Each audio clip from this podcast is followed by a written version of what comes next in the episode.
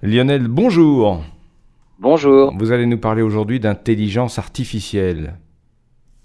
Eh ben, en fait, il existe des intelligences artificielles dédiées à la compréhension et à l'apprentissage du langage de certains animaux.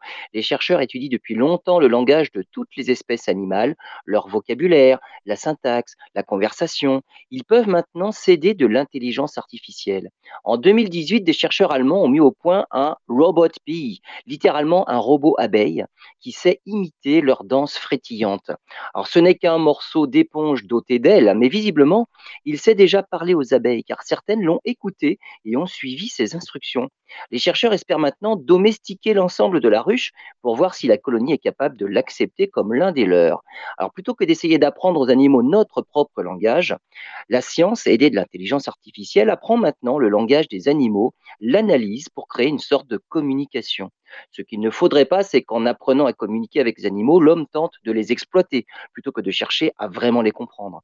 Ce que les chercheurs allemands sont parvenus à faire avec les abeilles, d'autres tentent de le faire avec des animaux beaucoup plus grands les éléphants ou les cachalots, dont les mouvements et le comportement sont précieusement analysés par de puissantes intelligences artificielles.